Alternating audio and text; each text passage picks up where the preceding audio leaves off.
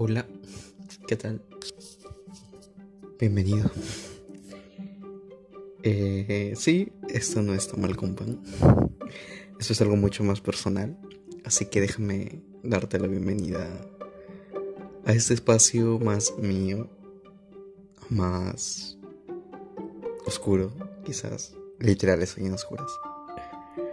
Eh, donde vamos a hablar y donde te pienso contar. Eh,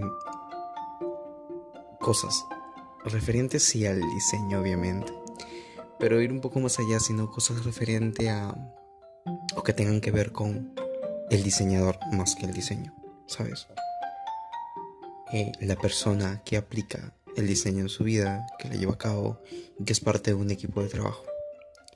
O como que no. El diseñador freelance también que se encarga de poder proponer, de llevar a cabo propuestas de comunicación visual, donde suele acertar y donde no suele acertar. Entonces de esto va este espacio, de comprender el diseño a través del diseñador del que lo opera. Y hoy pues, hoy vengo a contarte algo que en estas últimas semanas he tenido mucho, mucho en la cabeza, que es el design thinking. Que he estado leyendo y viendo vídeos en YouTube, más vídeos que leer. De charlas, había una de la Universidad Continental que me parece genial. Tutoriales y todo, cursos sobre design thinking y la verdad es que me ha dejado impactado. Impactado por las fases de este de esta metodología de trabajo, porque el design thinking es una metodología de trabajo eh, que para empezar se define como la metodología que pone al diseño, que pone, perdón, a las personas como la base para el diseño, ¿no? el propósito del diseñar. Diseño para las personas, por las personas. Y las fases de esta metodología son muy interesantes y en especial te vengo a hablar de una, que la verdad me ha, me ha tocado, me ha emocionado. Eh, soy alguien muy sensible y, esta parte de esta faceta de, la metodología, metodología del design thinking me ha, me ha cautivado mucho. Porque, a ver, déjame ver si estoy grabando. Bueno, sí. Porque habla de la empatía y cómo llevar a cabo esta faceta.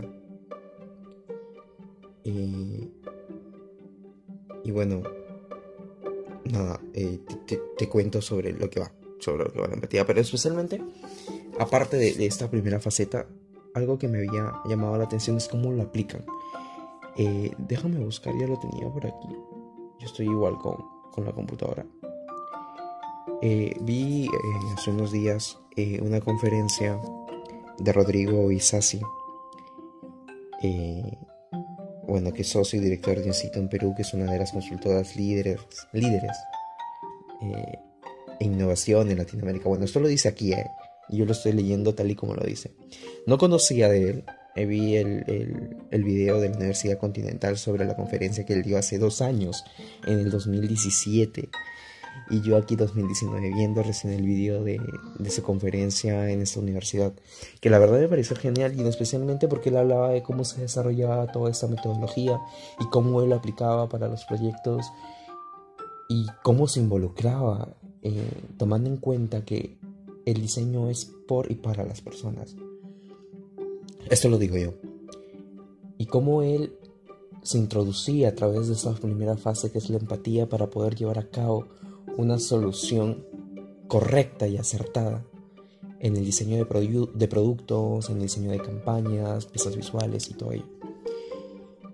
Y, y contaba que para poder entender al consumidor,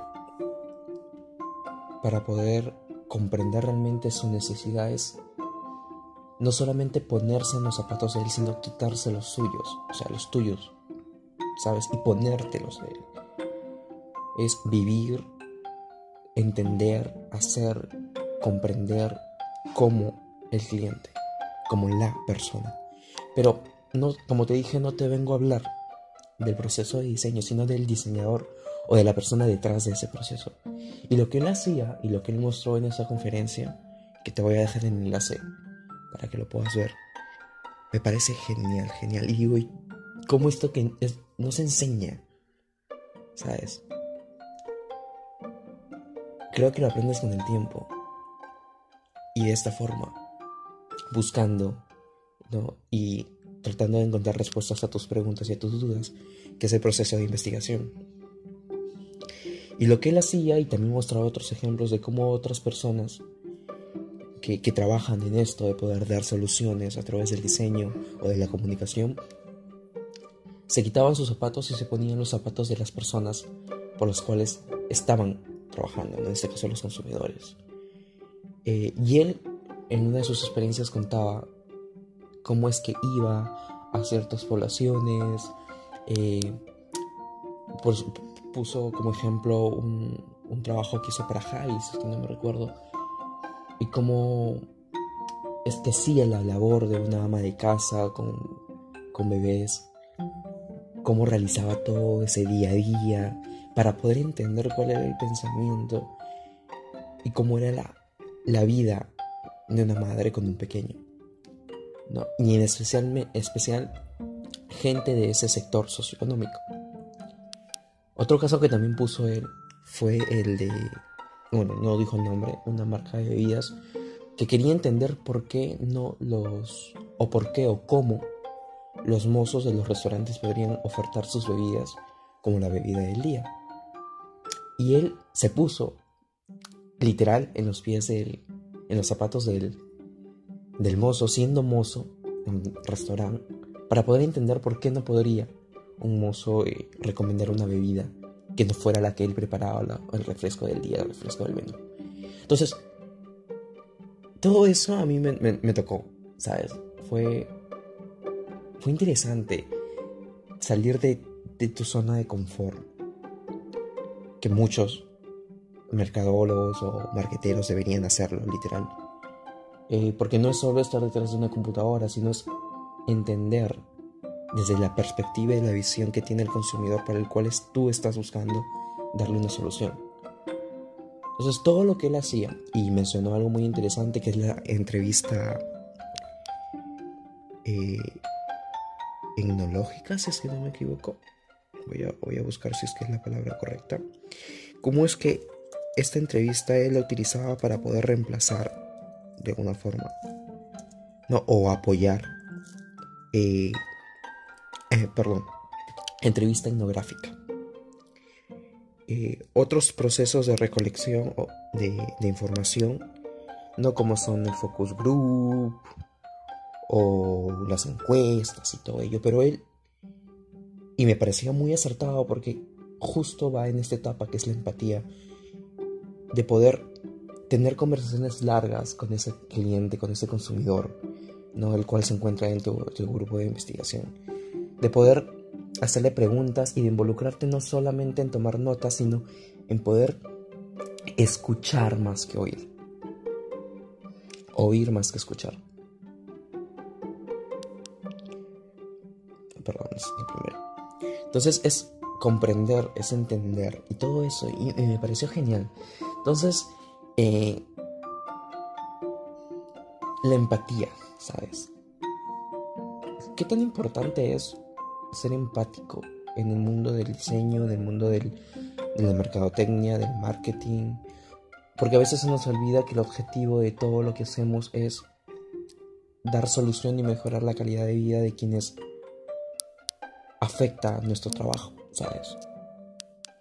Y no solamente es el querer aumentar cantidad. Obviamente un objetivo siempre es monetario, pero las empresas apuestan y quieren ir más allá y para poder ir más allá buscan gente que desea ir mucho más allá del querer tan solo ganar dinero. Sino que se involucren y tengan una sensación o quieran contagiar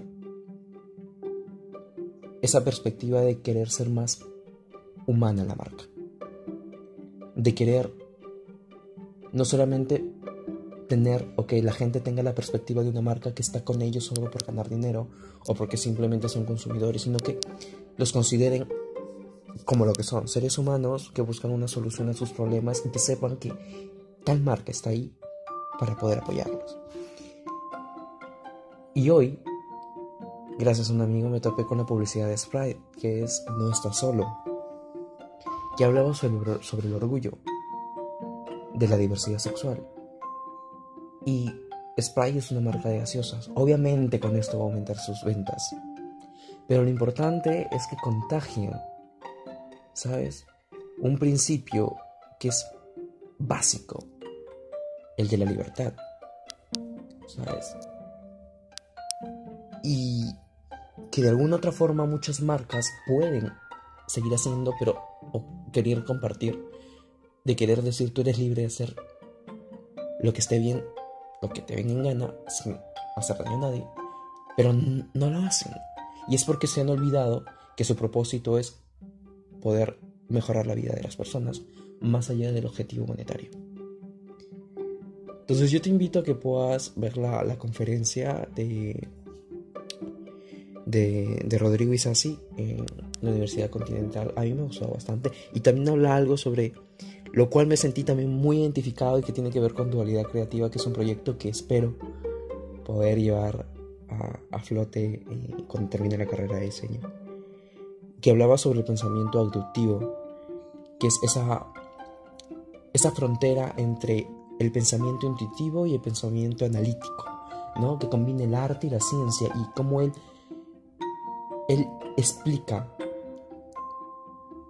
cómo muchos diseñadores se basan sus, resultados tan solo en pensamiento intuitivo y como otros, que eso es muy marketero, basan sus resultados en el pensamiento analítico. Pero ¿qué hace el design thinking? ¿Qué es lo que debería hacer alguien que aplique esta metodología? Pues encontrarse en el medio, ¿no? Poder imaginar, pero también testear y según los resultados del testeo, pues volver a imaginar y así hasta poder encontrar con una solución que de verdad sea la acertada o la que tenga más probabilidades de ser la, la que funcione. A mí me, encantó, así que vengo a contarte eso, que, que puedas eh, escuchar y ver la conferencia. Sí es un poco larga, son aproximadamente 50 minutos, no, una hora casi, perdón. Y la verdad a mí me ha parecido genial, maravillosa. Y me ha ayudado bastante y, me ha contagiado de querer aprender más sobre esta metodología de trabajo. Y como toda metodología de trabajo, tiene tiempo para ser aplicada. Y es por eso que creo yo que este y el año pasado recién como que está haciéndose mucho, o se está escuchando mucho esto del design thinking. Y... Pero nada, vengo a, decirte que, veas la, entrevista y que puedas este, averiguar y en conclusión que apliques más la empatía en tu vida, ¿sabes? Porque es necesario ponerte en el lugar de otro para poder comprender y para poder ayudarle. El diseño y cualquier otra profesión se basa en poder ayudar. Desde médicos, no sé, desde el diseño gráfico, no, a ver, no hay ninguna carrera que, que no con un propósito humano que no sea el, de poder ayudar. Entonces, eso. Gracias por escuchar. Este es un piloto para mí, en verdad. Eh, aún no tiene nombre. Eh, pero espero, espero hacer más de esto. Y poder contarte cada semana algo nuevo. Eh, como te digo, desde la perspectiva del diseñador. hablaremos de diseño desde ese enfoque. Y si te ha gustado, pues compártelo. Compártelo, sé más empático, por favor. El mundo te lo va a agradecer bastante. Y nada, hasta la próxima.